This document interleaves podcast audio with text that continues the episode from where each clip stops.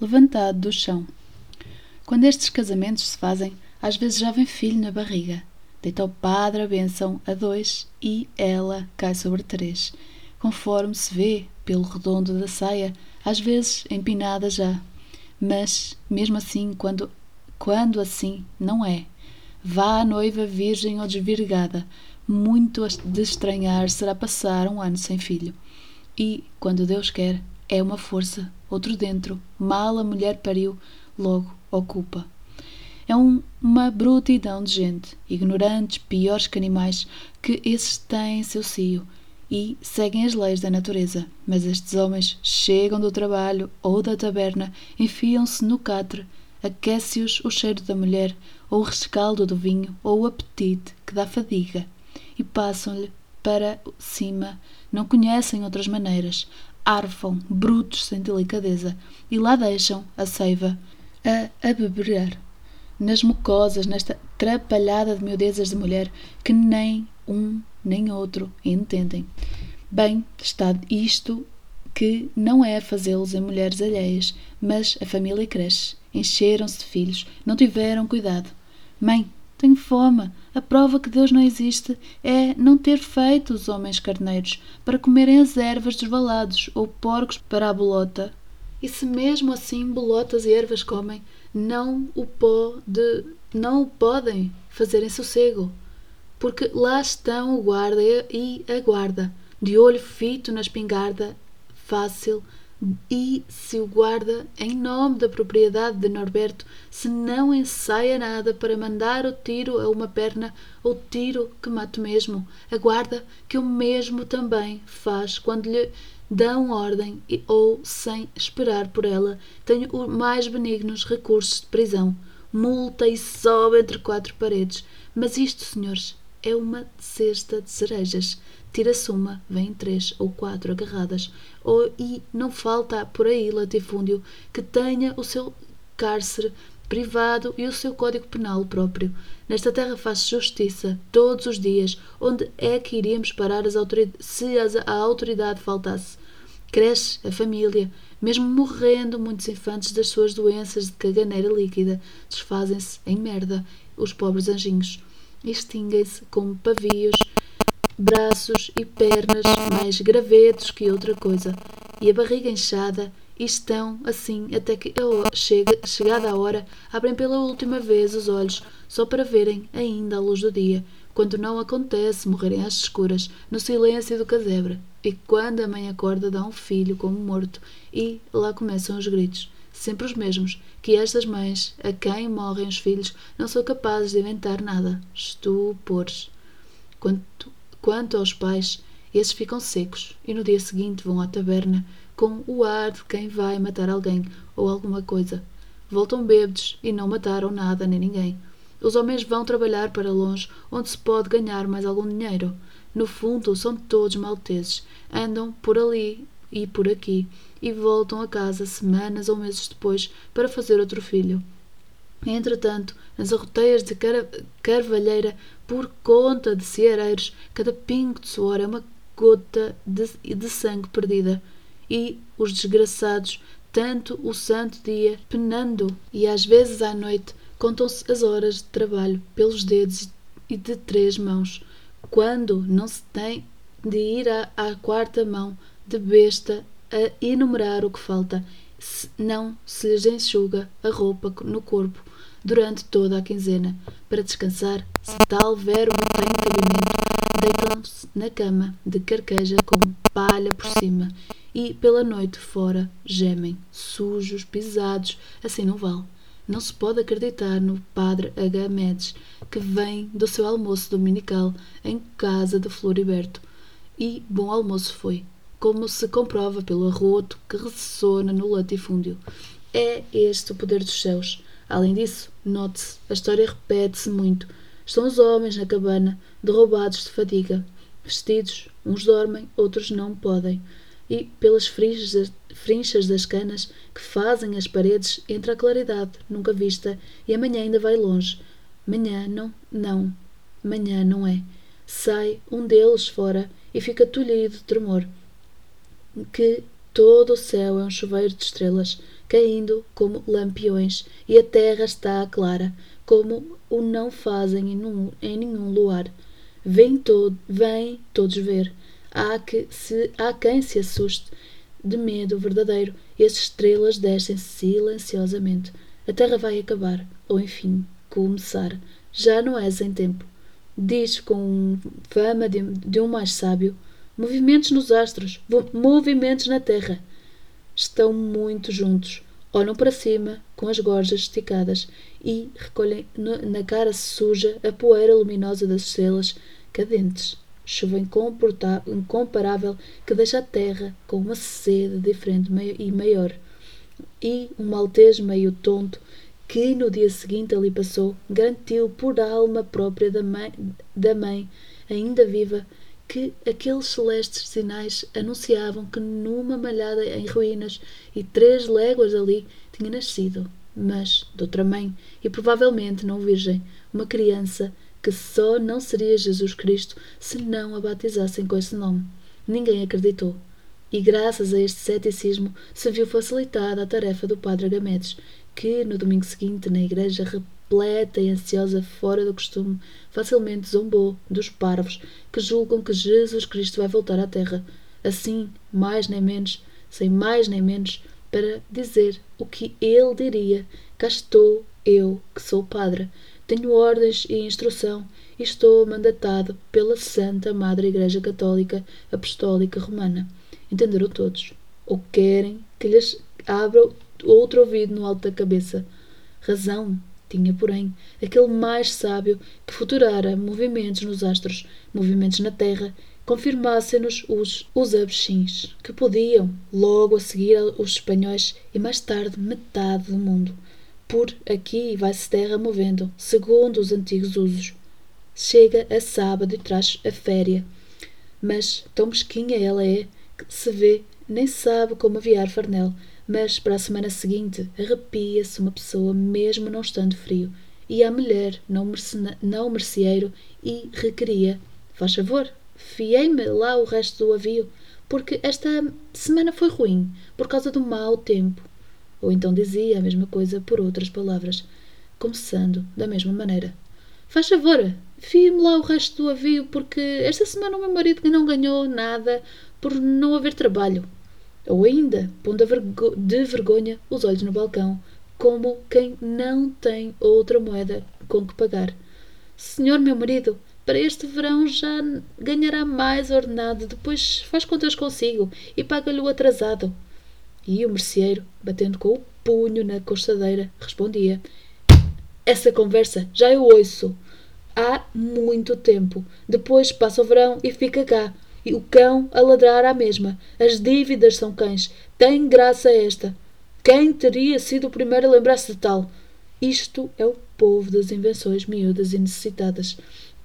Imagine-se o rol do merceeiro ou do padeiro, ali escrito em grossos, em grossos números a lápis, tanto aquele, tanto este. Um cachorro pequeno, todo felpa, pôde, pôde crescer a esta fera de dentuça de, como lobo de vida grossa, já do ano passado. Ou paga, ou corte-lhe o fiado. Mas meus filhos têm fome e as doenças, ou meu homem está sem trabalho. Não tenho de onde nos venha. Quero lá saber. Só leva depois de pagar. Ladram por toda esta serra os cães. Ouvimos-los às portas. Vêm atrás de quem não pagou. Mordem-lhe as canelas, mordem-lhe a alma. E o merceeiro vem à rua e diz para quem eu quero ouvir: Diga lá ao seu marido, o resto já se sabe. Há quem respeite pelos postigos para ver quem é desta vergonha. São crueldades de pobre. Hoje, tu, amanhã, eu. Não se pode levar a mal. Quando um homem se queixa, alguma coisa lhe dói. Queixemos-nos, pois, desta ferocidade sem nome, e é pena que não tenha que vai ser de nós hoje, que só com o dinheiro este e as semanas tão arrastadas o merceeiro não fia. De cada vez que lá vou, ameaça que nos levanta o crédito. Nem um tostão a mais. Mulher, vai lá experimentar. Isso são palavras da boca para fora. O homem não tem nenhuma pedra no lugar do coração. Eu, sozinha, não vou. que já, já não tenho cara para entrar naquela porta, só se tu fores comigo. Então vamos os dois. Mas um homem não é muito para estas coisas. O dever é ganhá-lo. Fazê-lo render é com a mulher. Além de que as mulheres estão habituadas, protestam, juram, regateiam, fazem a choradeira, capazes até de se atirarem para o chão. Ai, um copo d'água, que a pobrezinha teve um ataque. E um homem vai, mas vai tremer, porque devia ganhar e não ganha, porque devia governar a família e não governa. Senhor Padre Agamedes, como posso eu cumprir o que prometi quando casei, diga-me lá? Chegamos à loja e estão outros fregueses, Uns saem, outros entram, nem todos de compra pacífica, e nós vamos ficando para trás, aqui neste canto, ao pé da saca de feijão. Mas cuidado, não pense que ele, não pense ele que viemos para roubar. Não há mais fregueses, aproveitemos agora. Então avanço, que eu, eu que sou homem. Tenho as mãos a tremer. Senhor José, fazei-me o favor de, de me aviar. Mas olha que esta semana não lhe posso pagar o avião todo. Eh, porque tive uma semana ruim. Depois de ganhando melhor o ordenado, eu pago-lhe tudo. Esteja descansado, que eu não fico a dever nada.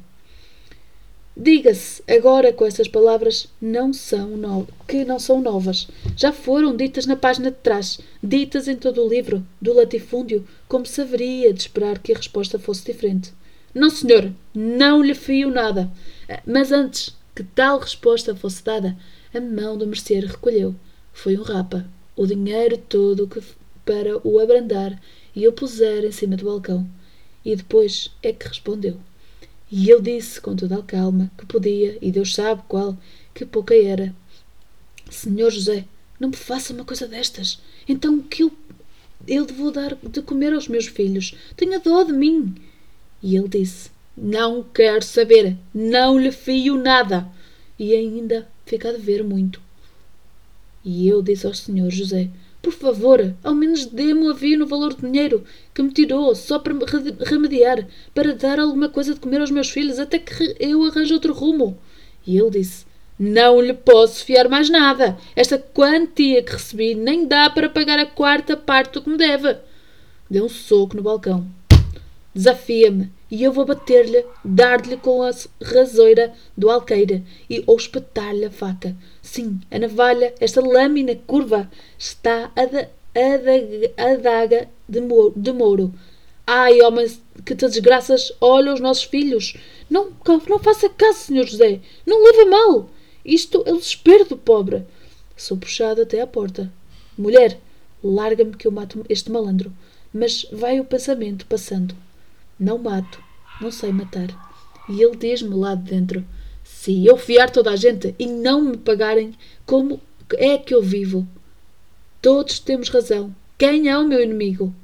Por causa destas faltas e outras semelhantes, e, e que nos pomos, é que nos pomos a inventar histórias de tesouros escondidos, ou já as encontremos inventadas, sinal de muita necessidade antiga.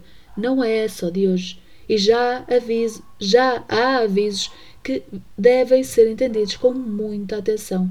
Ao, ao mais pequeno engano, disfarça o ouro em pés e prata em fumo, ou fica um homem ceguinho. Tem-se visto casos. Há quem diga que em sonhos não há firmeza, mas se eu sonhar três noites seguidas com um tesouro e dele não falar a ninguém, nem do sítio de que o sonho tiver visto, é garantido que vou dar com ele.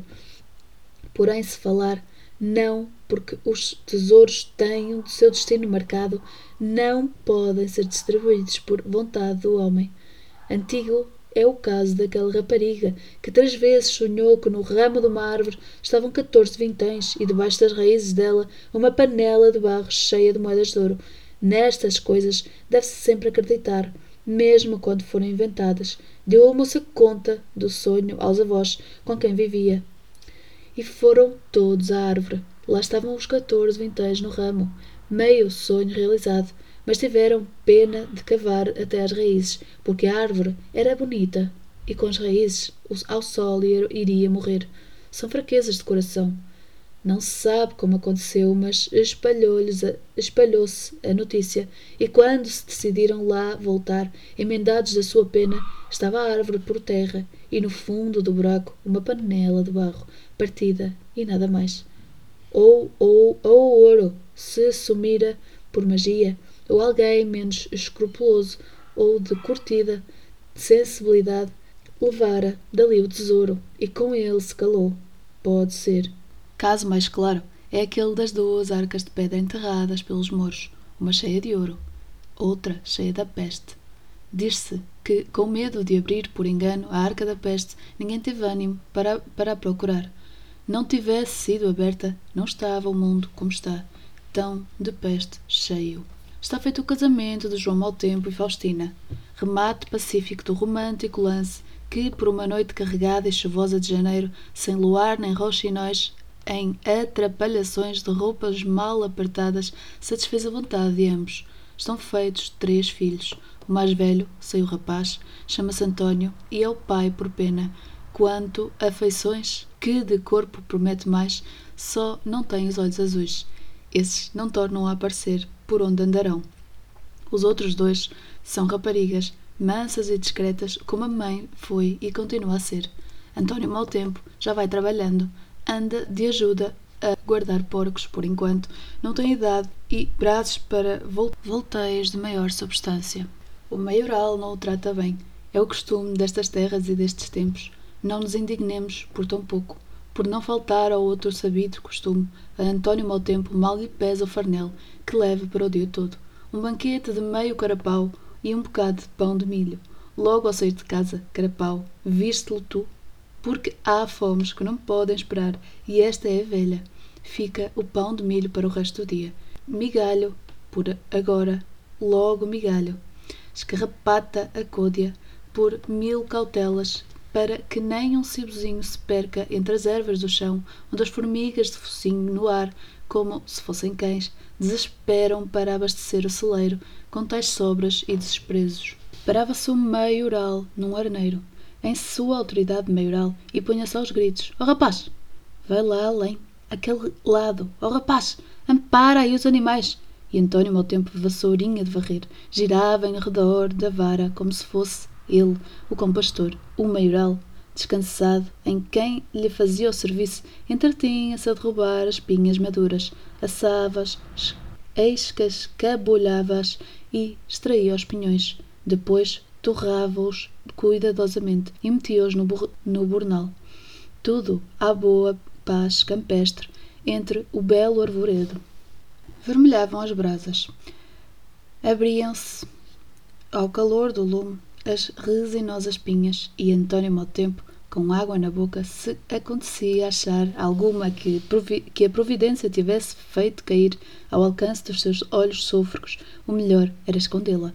Não fosse ela, em três tempos, enriquecer o cabedal alheio, como algumas dramáticas vezes já aconteceu.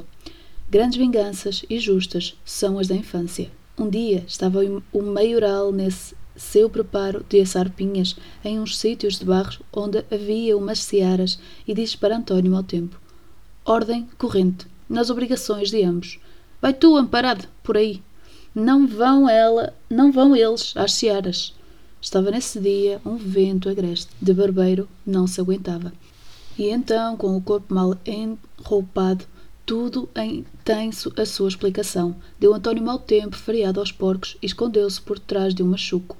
Quem é um machuco? Um machuco é um chaparro novo. Por aqui toda a gente sabe. E um chaparro? Um chaparro é um sobreiro. Novo, ora esse. Então um chaparro é um sobreiro? Pois não está. Pois não se está mesmo a ver. Ah, e ia eu dizendo, pôs António mau tempo, atrás do machuco, enrolado na saquita que era o agasalho dele para todas as tempestades, quer fosse água, quer fosse de gelo, era o embrulho dele. Uma saca de guano dá a Deus frio, conforme a roupa. Enfim, um contentamento geral aos porcos na seara. O maioral assado, as, assando as pinhas, o António mau tempo em seu aconchego a roer a côdea. E ainda há quem diga mal de, do latifúndio. Pois é, o pior é que o maioral tinha, tinha um cão. Esperto o animal, deu-lhe para estranhar a postura de António mau tempo e por isso entrou em desaforos de ladrar. É bem certo o que se diz que o cão é o maior amigo do homem. Anto amigo de António mau tempo. Não foi este, com certeza. Veio o maioral ao alarme e ao dar com o inocente. Então tu estás a dormir? aventa-lhe uma caixa porrada que se lhe vai de mais perto. Não haveria mais António mau tempo. Tolo seria o moço se ficasse para a segunda parte. Foi-se ao pau e atirou-o para o meio da seara. Mas agora, achá-lo e pernas para que te quero, não durou muito o prazer dos porcos. Pois não, é sempre assim.